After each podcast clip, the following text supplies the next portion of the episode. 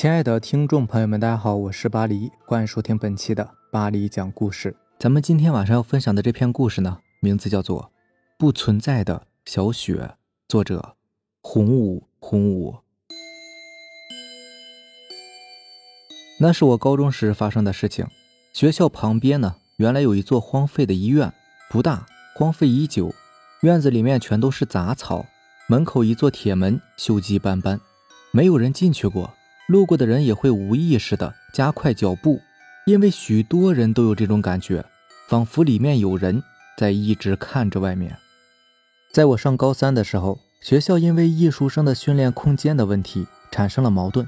这所高中很小，很难再提供教室给学生们训练其他东西了。而我就是音乐的特长生，我们训练要一直唱歌、弹琴之类的，声音很大。于是乎，我们的校长。就给我们提供了一个无人的环境，他埋下了隔壁那个荒废的医院，诡异的事情也就这样开始了。记得刚进入那个医院的时候，四处都散发着霉味儿，明明是炎炎夏日，却透露着一股诡异的阴冷。不过是一个班级的同学一起进去的，那种阴冷的感觉呢，也淡了许多。医院分三层，我们只允许在第二层活动，其余两层都被封锁住了。医院里面的病床都被搬出去了，一个个小小的病房里都搬进了一架架钢琴。房间的窗户很小，白天也要开着灯才能够看清琴谱。我们的班级人不多，每个人呢都能够分到一个房间。于是乎，第一天的医院初探便这样过去了。第二天，我们一行人来到二层，每个人找到自己的房间开始练琴。但是今天不知为何，医院一直没有电。不过还好是白天，虽然光线不是太好，但是我们却可以练习我们之前熟悉的曲目。刚进去的时候觉得很新奇，慢慢的感觉变淡了下来，那种阴冷的感觉再次袭来，我浑身一颤，想起同学们所说的医院是阴气最重的地方，便浑身不舒服。不一会儿，倦意袭来，我就这样睡了过去。恍惚间，我做了一个很奇怪的梦。那是一个四处都是白色的空间，一股淡淡的消毒水的味道。我看向四周，却什么都没有。远远的，仿佛有人声传来，我便走过去，看见有一个女孩蹲在远处，头发很长，发梢触着地，声音好像是在哭，又好像是在笑。我慢慢的靠近过去，突然，那个女人回过头来，一张苍白的脸。猩红色的嘴唇，正以一种夸张的角度笑着，张开手就向我冲了过来。我从梦中惊醒，直接摔倒在地上。我摸着疼痛的屁股，苦笑着。突然，我眼角似乎是瞥见了什么，那是病床。可是这间屋子里的病床不是已经被搬走了吗？我没敢回头去看，借着黑色的钢琴里面的倒影，我看得清清楚楚。真的是病床，而且床上还坐着一个人，一个女人，黑色的头发很长，惨白的脸色看不清面容，却能够看见那猩红色的嘴唇正以夸张的角度笑着。那不是我刚才梦见的女人吗？我害怕极了，我不敢回头，也不敢动，我浑身的力气一点点的消失，连呼吸也停住了。冷汗一点点浸透我的衣服，我盯着钢琴上的倒影，却看见房间的景象一点点诡异的消失，只剩下空空荡荡的病房。我猛然回头，果然，一切还是原来的样子，没有病床，也没有那诡异的女人。这件事情我和朋友小胖说了，从他的眼神中我知道他并不相信我说的话。一时间呢，我自己也有点恍惚。是不是自己真的出现幻觉了？我的几个老师都是刚刚大学毕业的女生，长得很漂亮，和学生们打成一片。他们在二层最里面靠右的房间里选了一个，当做是办公室。外面的走廊都是密封的，只有房间里有一扇窗户。晚上的时候，走廊里便是黑漆漆的。有时候我们听见他们回办公室急促的高跟鞋的声音，我们便会偷偷的笑。毕竟是女孩子嘛，估计还是会害怕的。那天也是晚上，我们晚自习最后一节课，便有好些人在办公室聊天。一位脸皮稍厚的男生提议，要给老师们拍照，老师们也大大方方的同意了。拍了几张之后，那位男生便要求老师们背对着窗户拍一张，老师也是欣然同意。拍完之后，那位同学突然对着手机不动了，老师们疑惑的拿过来看了一眼，然后也愣在那里。我拿过手机一看，在手机屏幕中，三位老师笑颜如花，但是黑色的窗户背景上却生生的多了一个女孩的背影，四个人。我的手也在颤抖着。我看着那位同学，又看看几位老师，说道：“我们还是先出去吧。”我尽量保持声音的平衡，却还是听出了一丝颤抖。我们几个人离开办公室，来到教室。教室当中有几十位同学，看着惊慌失措的我们，不明所以。之后的学习中，老师再也没有去过那间办公室，一直都是待在教室当中的。小雪是我的女朋友，跟我一个班级。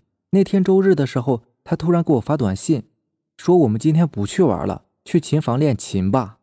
虽然我有些害怕医院的那个环境，但我还是同意了。我来到医院，环顾四周，却没有看见小雪的身影。我抬头一看，二楼一扇窗户后，小雪正在向我招手。那个房间的光线不是很好，只能看见小雪一身白色的连衣裙，对我招手的动作也怪异无比，动作缓慢。僵直的手臂仿佛像是冻僵了一般。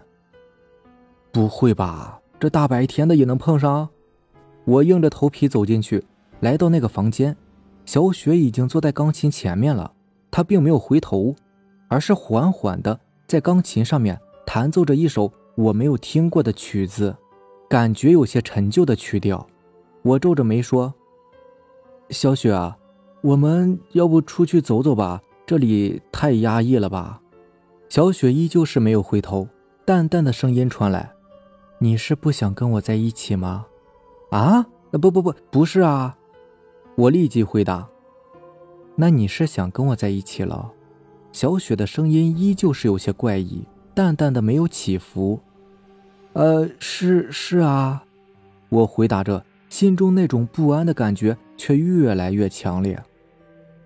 我突然满脸惊恐，小雪的手离开键盘，可是琴键却一直自己动着。突然，我的手机响了起来，我急忙掏出手机，来电显示人居然是小雪。面前的小雪突然回过头来，依旧在笑着，怪异阴冷，一张苍白的脸就出现在我的面前。可这确实是小雪呀，但却也真的是令人害怕。我一点点后退。转身去拉房间的门，却怎么也拉不开。小雪在背后一点点的向我靠近着。你不是想跟我在一起吗？你要去哪儿啊？我害怕极了，我感觉到后面越来越冷，像是一个冰箱在靠近，又像是自己在一步一步的走向太平间。这时候，我透过窗户看见楼下的小雪手里正拿着手机在给我打电话。手机的铃声还在响着，我急忙接听。喂，呆子，你在哪儿呢？小雪的声音在手机里传来。可还不等我回复她，身后的小雪已经抓住了我的肩膀。我用尽全身的力气挣脱了那只手，不管三七二十一，直接跑到窗户前，然后一跃而下。醒来后，我发现自己躺在医院的病床上，当然不是那所医院了。小雪就趴在我的床边。我内心充满了愧疚，我用受伤的手摸了摸她的头发，她醒来了，很开心地看着我，眼睛红红的，像是刚哭过。我跟她说了一切，她握着我的手说会跟我一起面对的。我受的伤不算是严重，当天下午就出院了。小雪牵着我的手向学校走去，我脚步有些不便，一轻一重的样子很是滑稽。小雪半拖着我的身体。就这样回到学校，路过琴房的时候，我忍不住打了个寒颤。小雪握住了我的手，她的手很凉，却给了我莫大的勇气。整个下午都是在甜蜜与身体的痛苦中过去的。晚上的时候，身上已经不疼了，只是小雪依旧不放心我。那天晚上，她送我回到宿舍，临走的时候，她问我：“我们永远不会分开的，是吗？”我笑着说。当然了，我们不会分开的。结果从第二天开始，小雪就不见了。我打她电话一直打不通，没有提示，只是电话拨出去就会中断的那种。我问同学小雪在哪儿，他们却反问我小雪是谁。我说是我女朋友啊。这时我突然想起来一件事，我仔细回忆着关于小雪的事情，却发现关于她的回忆都是在去了琴房之后才有的。第一次在琴房钢琴上出现的影子很眼熟，在梦中长发诡异的女生，照片窗户的背景，还有在钢琴前敲着琴键的另一个小雪。我不知道这一切都是怎么回事。我曾经试图想要寻找答案，但是对于那个琴房，我实在是太恐惧了，我不敢一个人再进去。没多久，我就离开了这所学校。很多年过去了。我依旧记得那个叫小雪的女孩，她曾经短暂的当过我的女朋友，但是除了我以外，没有人能够看见她。还有个跟她长得一模一样的女孩，我不知道他们是什么关系，或者说，可能就是一个人。那天他让我透过窗户看见他，然后引诱我跳下去，结果我没有死，后面他就消失了。这是放过我了吗？我不知道，但是我很清楚。这可能会是我一辈子都解不开的谜题了。好了，这就是咱们今天晚上要分享的故事了。如果喜欢咱们的节目呢，就点个订阅吧。如果你也有比较精彩的故事想要分享给大家呢，可以关注我的微博“巴黎讲故事”，然后将你的故事分享给我就好了。行，那让咱们下期见，拜拜，晚安。